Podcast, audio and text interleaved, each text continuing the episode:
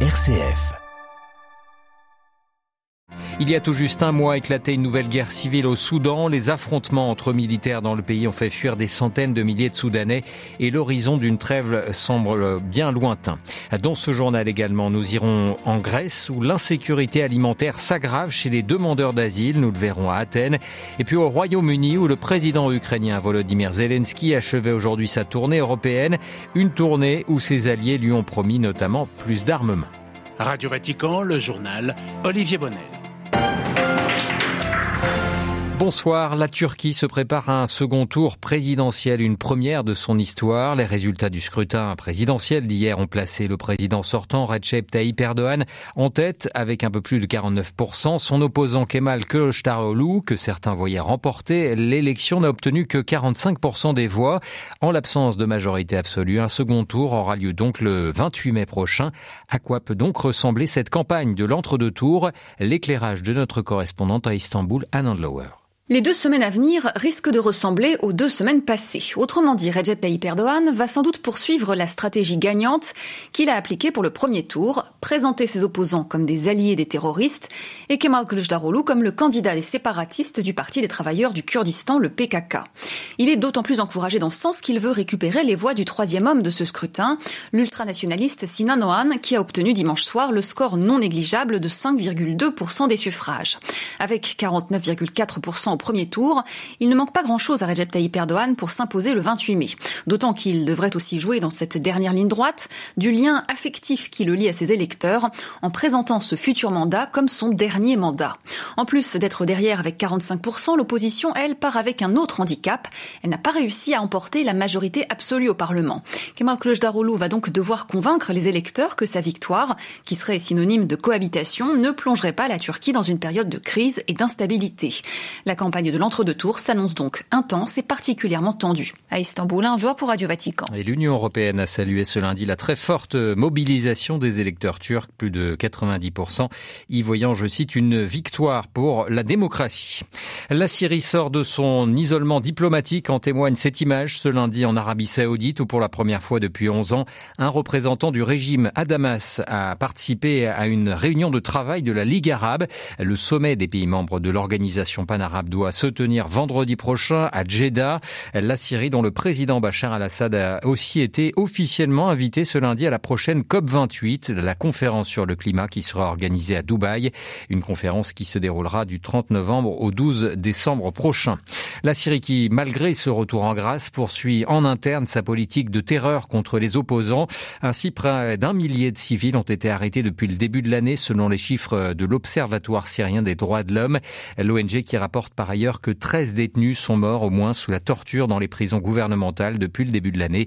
300 ressortissants syriens expulsés par le Liban ont par ailleurs été arrêtés à leur arrivée en Syrie, toujours selon l'OSDH.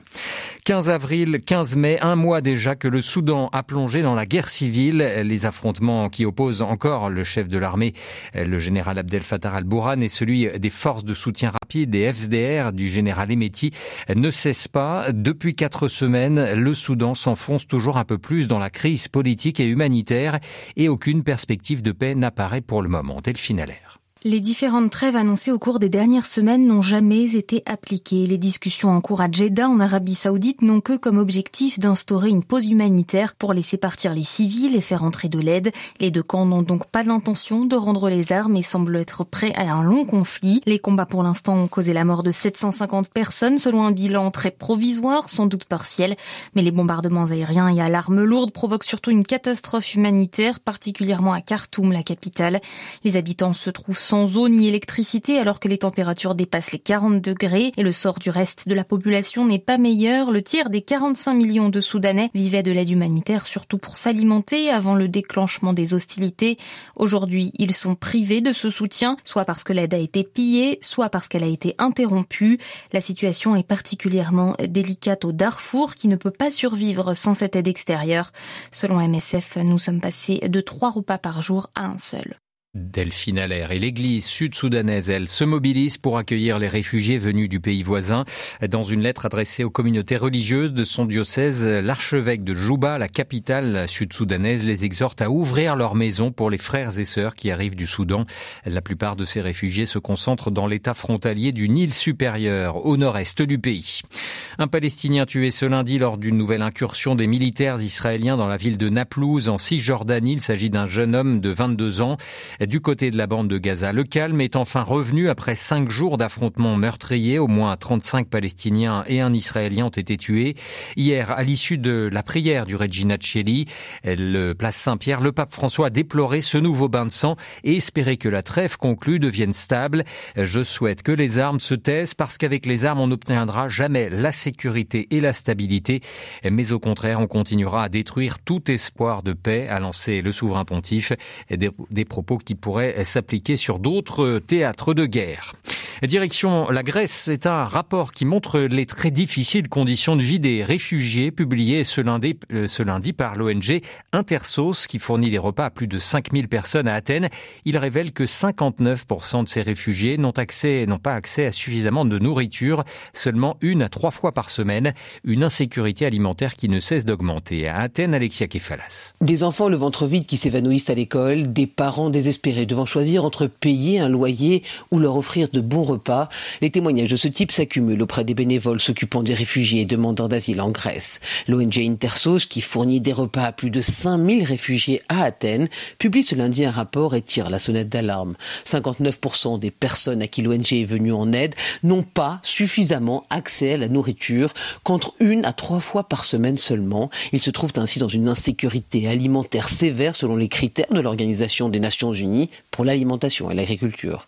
Le manque d'aliments adéquats et à haute valeur nutritionnelle pendant le développement de ces enfants aurait des effets graves et négatifs à long terme sur leur développement physique et mental, souligne l'ONG.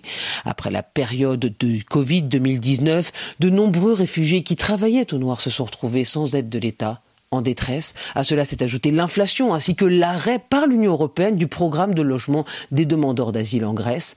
Le gouvernement conservateur au pouvoir suivant fidèlement les directives européennes continue aujourd'hui d'adopter une politique sévère envers les exilés. Athènes, Alexia Kefalas pour Radio Vatican. Amy Pop est la nouvelle dirigeante de l'OIM, l'Organisation internationale des migrations dont le siège est à Genève. À 49 ans, cette américaine qui a travaillé au département de la sécurité intérieure sous le président Barack Obama devient la première femme à diriger cette organisation onusienne.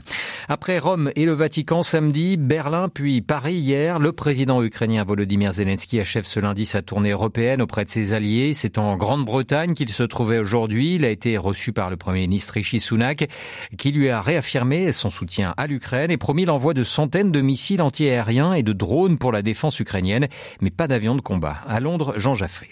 Le Premier ministre britannique a promis de se faire l'avocat du soutien de la communauté internationale lors de la réunion du Conseil de l'Europe à Reykjavik, en Islande, et du prochain sommet des sept pays les plus industrialisés au Japon, pour garantir la sécurité de l'Ukraine et assurer une paix durable. Cependant, Londres n'a pas l'intention de fournir des avions de combat F-16, comme le président Zelensky le demande, en vue d'une offensive pour reprendre les territoires occupés par la Russie.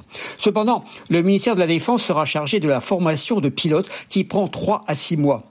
La Grande-Bretagne a déjà envoyé 14 chars Challenger 2 et des missiles de précision Storm Shadow d'une portée de 250 km plus de 100 véhicules blindés et des drones. Rishi Sunak a martelé Nous ne lâcherons pas après que Moscou a vivement critiqué le soutien du Royaume-Uni à l'Ukraine, un soutien déterminé dès les premières semaines du conflit sous le gouvernement de l'ancien Premier ministre Boris Johnson.